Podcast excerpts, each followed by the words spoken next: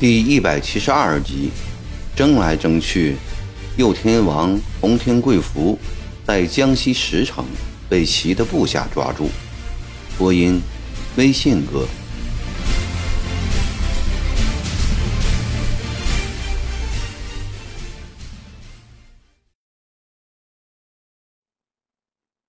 这是怎么回事呢？王开林如何知道洪天贵福在这里？原来。早两天，王开林的部下抓到两个满脑头发的汉子送来。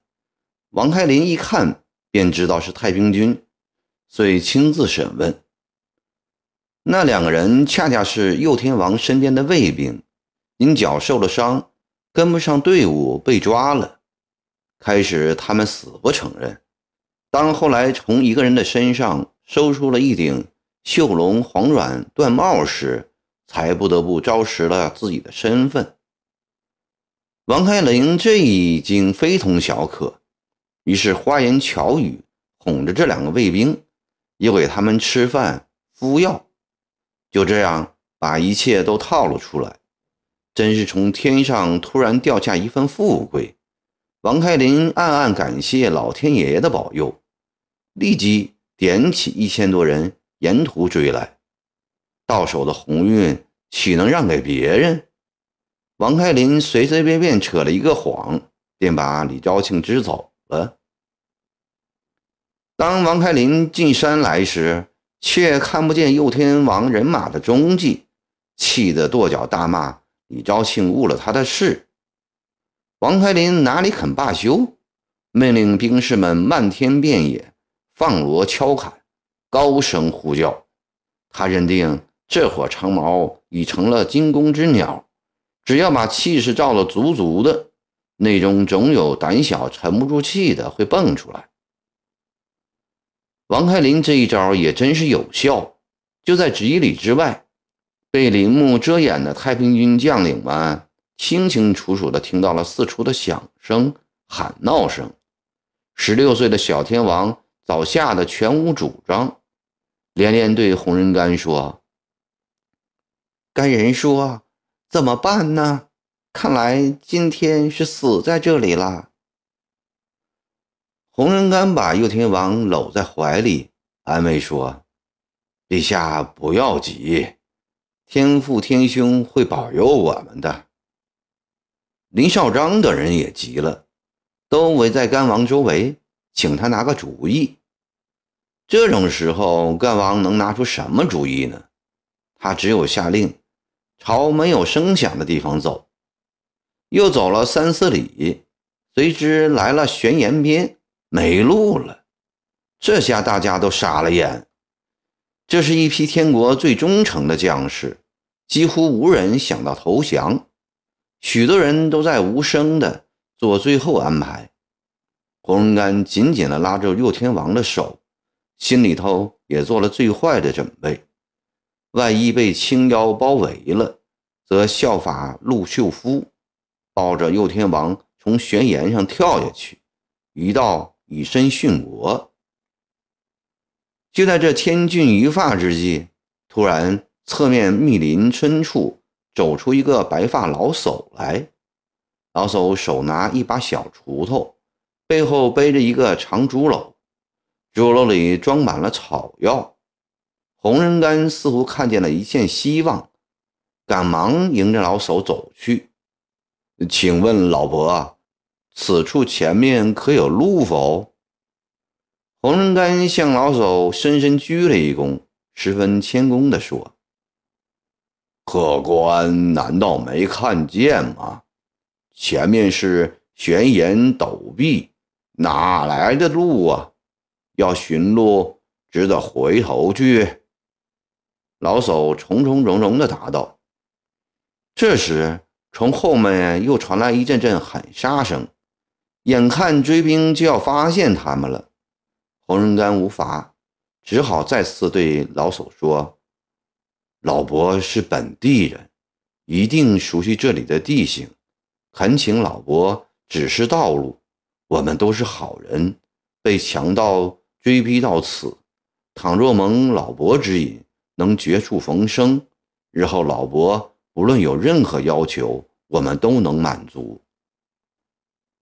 老叟将红人干细细看了一眼，又向四周的人环视一遍，然后严肃地问：“你们究竟是什么人呢？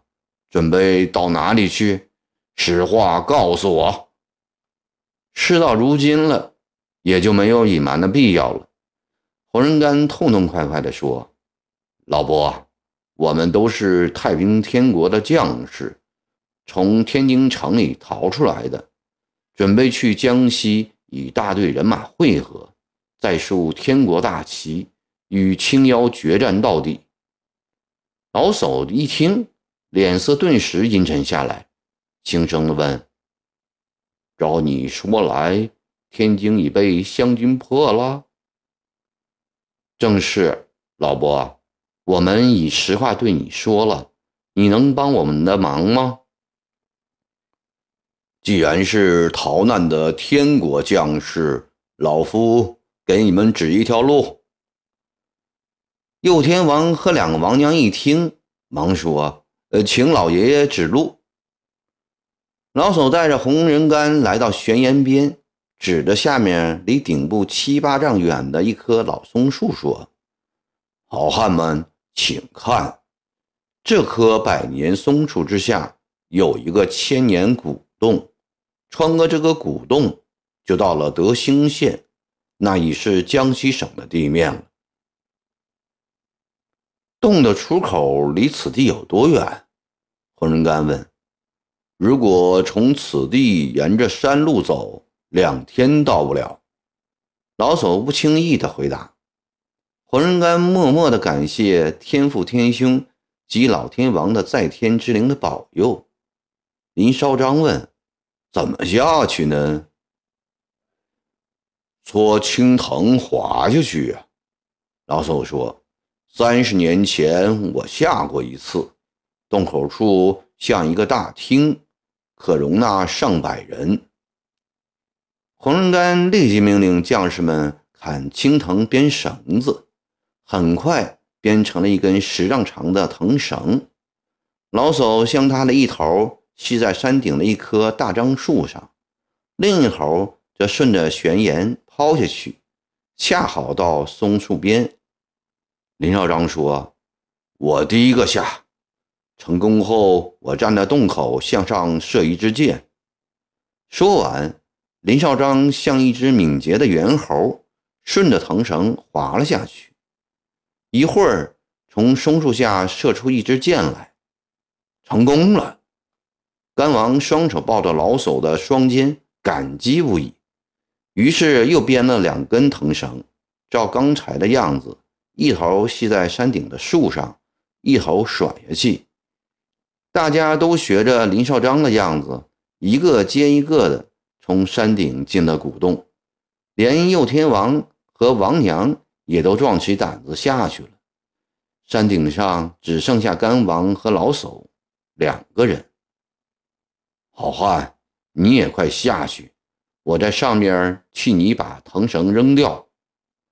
洪仁干满脸含泪，激动地对老叟说：“老婆婆，你的救命大恩，我们无以为报，请受我一拜。”说罢，双膝跪下，对着老叟磕了一个头。老叟忙扶起，说：“快下去吧。”洪仁干握紧青藤，正要下滑，老叟突然说：“好汉，你能给我点东西留作纪念吗？”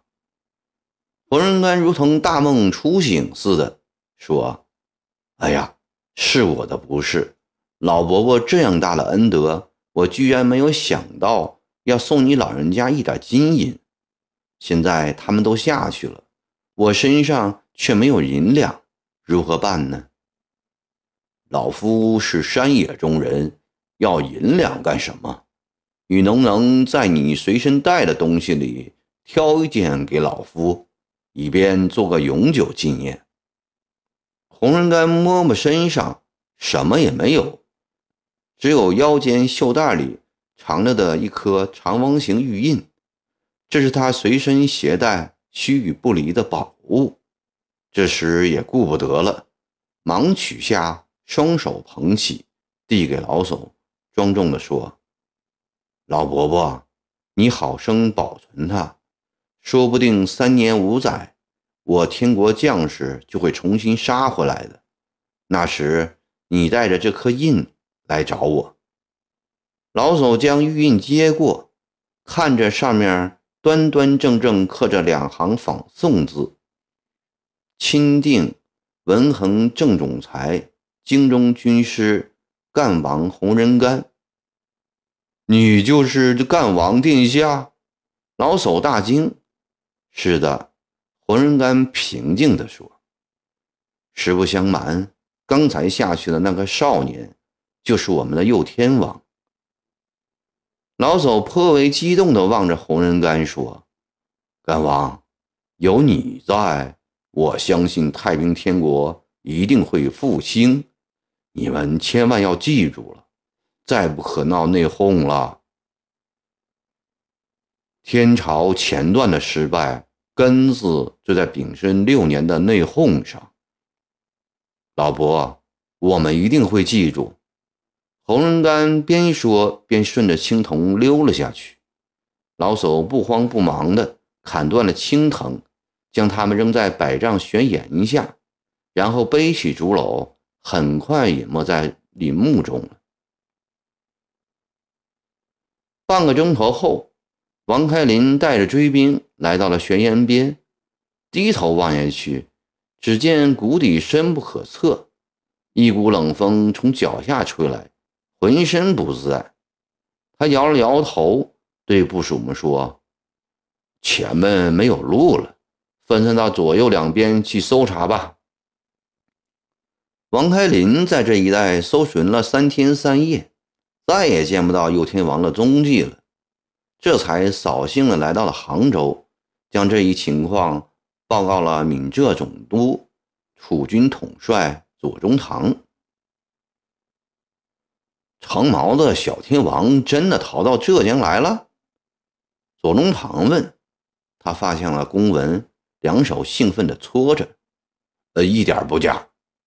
王开林从袖口里掏出洪天贵福的绣龙帽，递了过去。左帅，你看看这个。左宗棠接过，略微看了一下，便甩在案桌上，右手用力拍了一下桌面。大声嚷道：“这个真笛声，他居然敢欺蒙太后皇上！呃，他对太后皇上说什么了？”王开林问。他的报捷者里说：“伪右主机心宫殿，举火自焚。”亏他说了出口。左宗棠顺手抓起一叠纸扔了过去，说。这是昨天收到的从安庆发来的咨文，你看看吧。当时长江南北与太平军作战的清廷军队，无论是湘军内部，还是淮军、楚军以及绿营各部，没有重大战役的奏报败折之后，都以咨文形式互相通报，以利彼此了解情况。左宗棠收到这份江宁攻克的咨文时，心中的感情甚为复杂。江宁破了，无疑是太平天国彻底覆灭的象征。作为一个与太平军周旋十多年的朝廷官员，左宗棠当然很高兴，因为这胜利中有他的一份不可磨灭的功劳。另一方面，对于一个渴望见天下第一奇功的金亮来说，左宗棠心里也颇觉泛酸。他一向认为自己的才能举世无双，攻下江宁的喜讯应当出自以他的名义上报的奏章，而不是别人。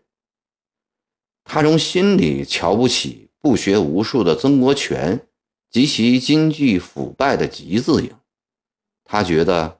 曾国藩将围攻江宁的大事不交给他，而交给曾国荃，是曾国藩最大的谋私利。